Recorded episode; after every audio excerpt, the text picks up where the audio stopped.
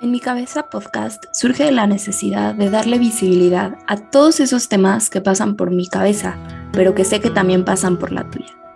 En este espacio quiero platicar con ustedes como estudiante de psicología temas que me interesan como la salud mental, los tabúes y prejuicios alrededor de ellas, la diversidad, el desarrollo personal, para así poder aprender y deconstruirnos juntos. Mi objetivo principal es llegar a gente que pueda ayudarle esta información y ser de utilidad. Gracias por escuchar. Hola a todos, hoy estoy súper contenta porque, bueno, una amiga aceptó venir a contar una historia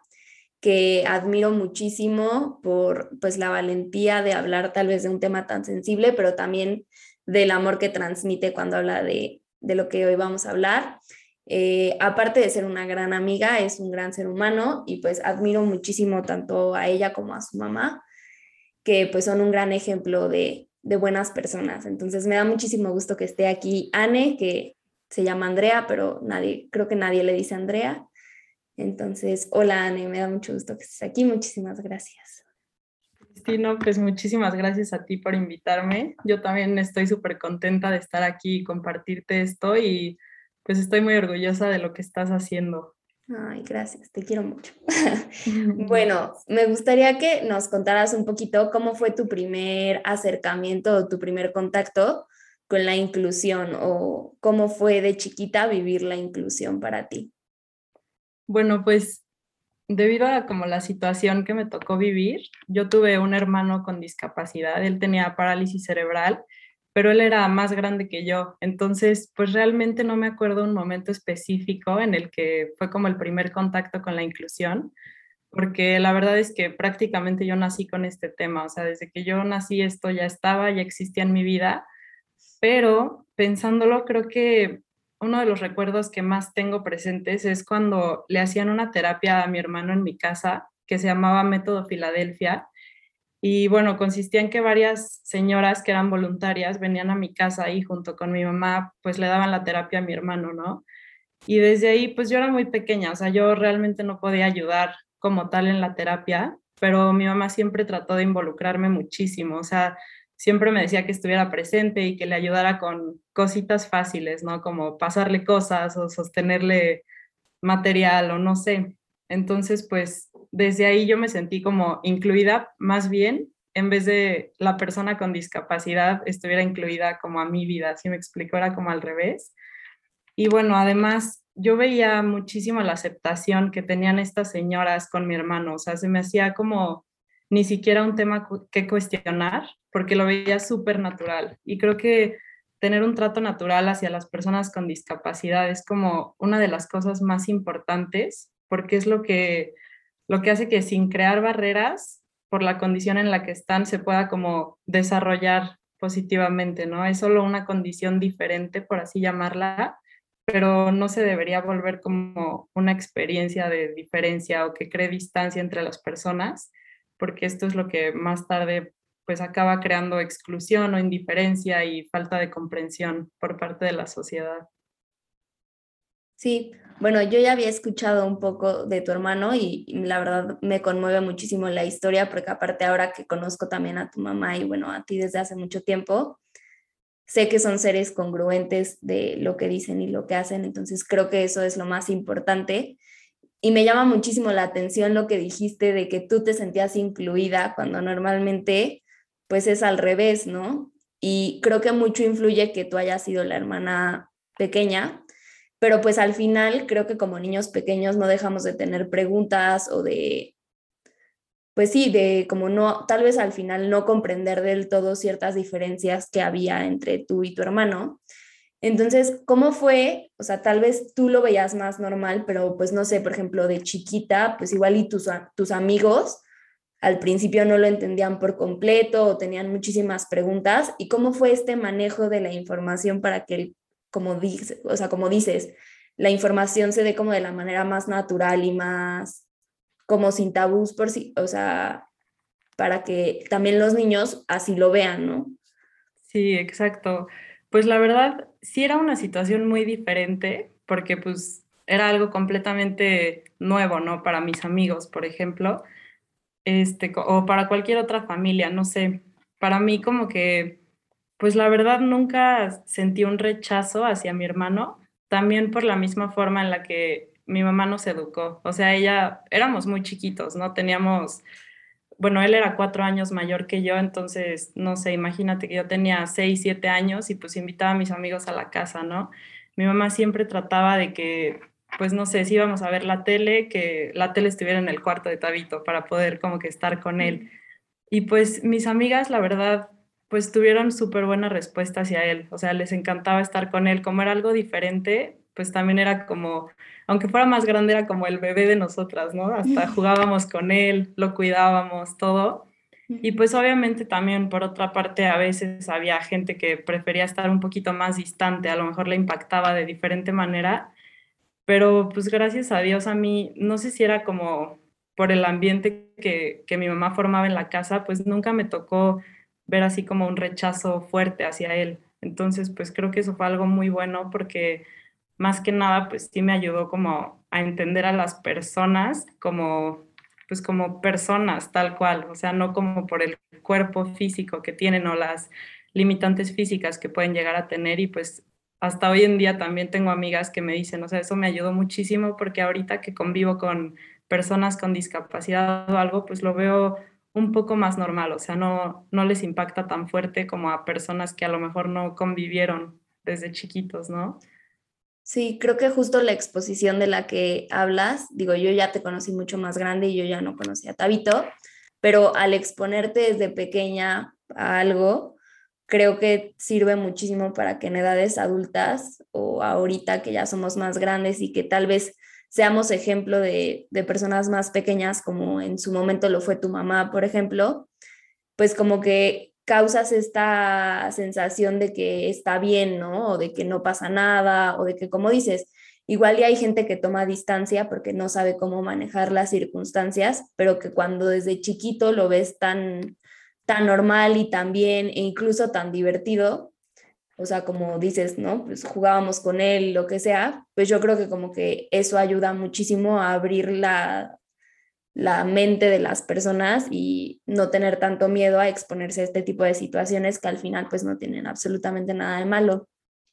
Sí, exacto. Pero también sé que pues no vivimos como en un mundo ideal y me gustaría que nos platicaras un poquito qué ideas o qué barreras sientes que tú y tu familia al final derribó, porque pues yo sé que jugaron un papel súper importante en la sociedad en la que, o sea, tienen y en la comunidad. Y al final sí fueron parteaguas al hablar de inclusión y de personas con discapacidad. Entonces,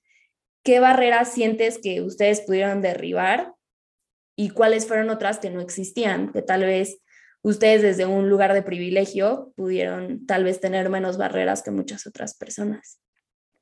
Pues mira, la verdad, pues sí es un tema un poco complicado en mi situación porque pues Tabito no era, no era autosuficiente, entonces realmente como que nunca tuvo que incluirse a una sociedad en la que tenía que desarrollarse, o sea, no sé, ir a la escuela y convivir con otras personas, sino que él tenía que ir a una escuela donde todos eran igual a él, donde todas las mamás estaban viviendo la misma situación, la misma terapia, o sea, era como la convivencia que se compartía entre todos pero eso era porque él era 100% dependiente, entonces como que de cierta forma se salvó de eso, pero por el mismo ambiente pues sí conocimos personas que a lo mejor estaban perfectamente bien intelectualmente, pero la única como limitante que tenían era el físico y siento que para ellos es mucho más difícil porque sí pues se encuentran con mucho más barreras, o sea, empezando desde la discriminación, el impacto, todo que sienten por parte de la sociedad, pero además, pues en un país como en México, que todavía no existen las instalaciones necesarias ni todas las adaptaciones, creo que sí es mucho más complicado que puedan tener como una participación plena.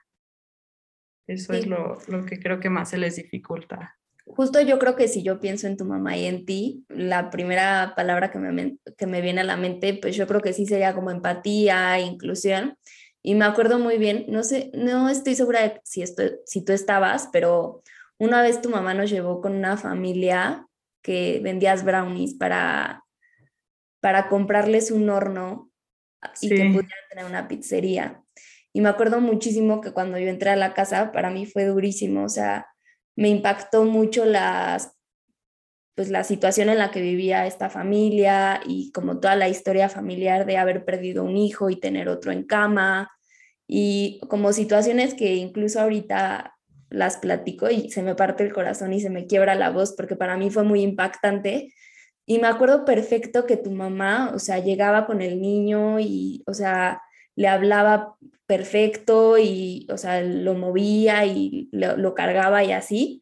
Y para mí fue como, o sea, muy impactante la normalidad con la que tu mamá se movía en el medio y dije, wow, ¿no? O sea, qué padre poder hablar de inclusión, pero también hacerlo de una manera tan natural. Y bueno, ya después conocí más de su historia y dije, no, pues con razón, no sé, esta señora tiene toda la, pues toda la historia y es súper congruente con su historia de vida y lo que hace y hará en un futuro, ¿no?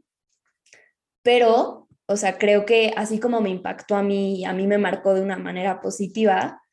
pues a muchísimas personas este tipo de situaciones les los pone como muy incómodos porque no saben pues cómo reaccionar y hasta qué punto tal vez mi impresión pudiera como incomodarlas a ustedes o así, ¿no? Entonces, creo que cuando estamos con alguna, o sea, con familias que tienen algún integrante con alguna discapacidad o algo así, como dices, una, ah, una parte muy bonita es que se arman estas como comunidades de gente como igual, que Tabito y tu mamá aprendió muchísimo de esas señoras y al final también ella pues se convirtió, ¿no? Un poco en, en esta señora y así, pero tú como hermana, ¿cómo veías, o sea, tu situación familiar al final? O sea, me imagino, ajá, me imagino que tú nunca viste a Tabito como mal o diferente o así, pero supongo que sí había una parte como de impacto, como de... Sí, claro. También creo que hasta de misión de vida, o sea, por cómo viviste y cómo sé que eres ahora. O sea, pues sé que Tabito dejó algo en ti que al final se convierte, se convierte en una parte esencial de, de lo que eres. Entonces, ¿cómo fue eso? Sí, pues mira, hablando de las familias que, comentabas hace ratito, creo que pues sí depende muchísimo, ¿no? De cómo, cómo el niño se siente recibido o, o, excluido. O sea, siento que está en nosotros si queremos aislarlos o integrarlos, porque todavía actualmente hay muchísimas familias que pues tienen niños con discapacidad y prefieren aislarlo y lo ven como ay, qué mala suerte, porque pues sí, realmente no creo que haya una persona que diga, wow, mi sueño es tener un hijo con discapacidad, ¿no? Pues obviamente, pero de cierta forma, o sea, yo que lo viví no como un hijo, pero como un hermano, pues no me arrepiento, o sea, la verdad no hubiera pedido como una mejor situación para crecer, o sea, siento que sí es algo que me ayudó muchísimo y pues me hizo valorar muchísimas cosas, desde, pues empezando en su tema de salud, ¿no? Pues mi hermano tuvo varias complicaciones, siempre estaba, no sé, o con convulsiones, enfermedades o simplemente pues su parálisis cerebral. Y pues sí me hizo cuestionarme muchísimo cómo en un cuerpo tan chiquito pudo resistir tantas cosas. O sea, siento que él como que, igual como que se me parte la voz al hablar de esto, pero pues no sé, siento que cuando tenemos un sentido, pues somos capaces de lograrlo, ¿no? Y bueno, también apreciar todo, pues todo lo que siempre damos por hecho, o sea, desde poder ver, hablar, caminar, expresarnos verbalmente. Y además, este, pues creo que me ayudó muchísimo a ser una persona empática y más sensible porque pues yo pude como empezar a percibir sus pensamientos de cierta forma, o sea, ya lo conocía y veía los gestos que hacía, cómo se expresaba todo eso hasta el punto de poder como llegar a sentirlos como propios. Y entonces eso me ayudó muchísimo a aprender que pues somos capaces de experimentar muchas cosas como alegría, plenitud, todo eso por medio de la generosidad y la ayuda. O sea, yo cada vez que, que veía que estaba como a punto de llorar o algo y lo cargaba o veía como mi mamá lo trataba o así, luego, luego como que ya me sentía feliz, ya me gustaba mucho estar con él, o sea, poder escuchar lo que él decía y cómo disfrutaba nuestro apoyo y también siento que todas las personas con discapacidad traen como un mensaje, o sea, llegan como justo en el momento en el que tenemos algo que aprender, o sea, a mí en especial con mi hermano, o sea, me ayudó muchísimo como a valorar el tiempo, o sea, era como muchísima incertidumbre porque había veces que estaba totalmente sano y de un día para otro era como una enfermedad súper grave y decían como, no, pues a lo mejor ya no sale de esta y ahí seguía y ahí seguía, ¿no? Entonces, pues fueron como los altibajos de no saber hasta cuándo, cómo iba a estar, cómo iba a salir, todo eso. Pero pues sí aprendí muchísimo que el tiempo es súper incierto y que creo que si sabemos aprovecharlo podemos como sacar nuestros talentos y además como aprender de los talentos de los demás en ese tipo de situaciones. Y pues nuevamente creo que aquí es donde depende de nosotros, ¿no? Si queremos crear esas barreras con ellos y que después se convierta en alguna exclusión o diferencia o, simplemente ser comprensivos a la situación y, y tratar de sacarlo mejor, ¿no? Lo que dices como de lo efímero que puede ser la vida y de a veces no,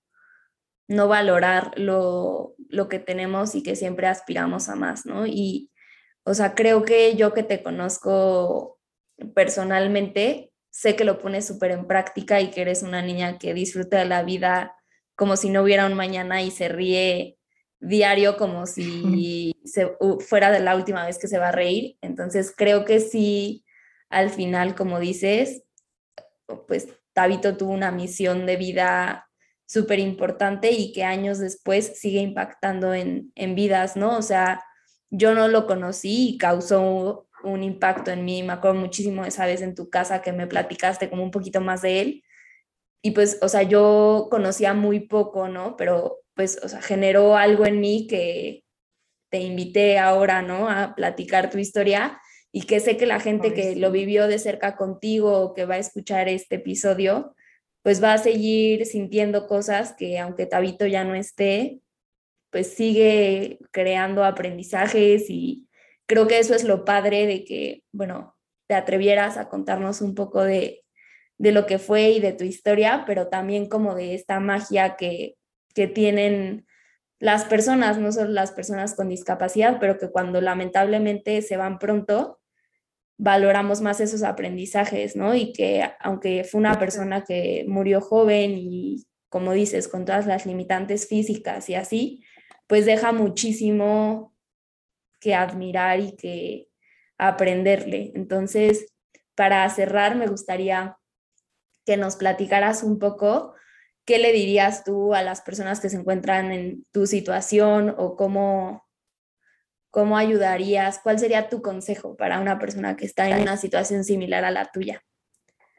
Bueno, pues creo que obviamente puede ser una situación difícil y todo, sin embargo, creo que para poder crear una sociedad incluyente y poder aprender de ellos, que de verdad creo que no hay mejor manera de aprender que de una persona con discapacidad, o sea, transmiten muchísima alegría, muchísima paz, que de otra forma no se puede experimentar. Y siento que el trato que les damos a las personas, como te decía, lo ideal sería que fuera natural, o sea, como no tenerles miedo, no tenerles como, como tú decías, esa idea de que es un tabú o de que algo está mal y pues simplemente aceptarlos, ¿no? Obviamente no, no vamos a poder cambiar nada en ellos, pero sí podemos cambiar nuestra forma de verlos, nuestra forma de, de tratarlos, incluso como dices tú, o sea, yo te agradezco que me hayas invitado a esto, Cristi, de verdad, y, mm. y pues me encanta que me digas que Tabito tuvo un impacto en ti aún sin haberlo conocido entonces, pues sí, creo que aceptarlos, integrarlos y pues poder hacer lo posible para que se puedan desarrollar y de verdad contribuir todo lo que llevan dentro. Obviamente, pues especialmente creo que para los papás puede ser como, pues no sé, muy complicado, pero siempre tener en cuenta que, que para algo vienen, o sea, siempre pensar, para algo vienen, algo vienen a enseñarnos y y pues justo en el momento en el que se necesita, aunque en ese preciso instante no lo podamos entender. Muchísimas gracias por venir, Ana, y por contar algo que sé que no es fácil y que tal vez no, no compartes a menudo, pero que, que, bueno, a mí me encanta que me hayas tenido la confianza en el momento en el que me lo contaste por primera vez y ahora muchos años después. Y pues te quiero muchísimo. Muchas gracias. Yo te quiero más y muchas gracias. Espero hayas disfrutado de este episodio. Recuerda seguirnos en Instagram como arroba en mi cabeza podcast. Si tienes algún comentario o testimonio que quieras compartir, síguenos en redes sociales. Gracias.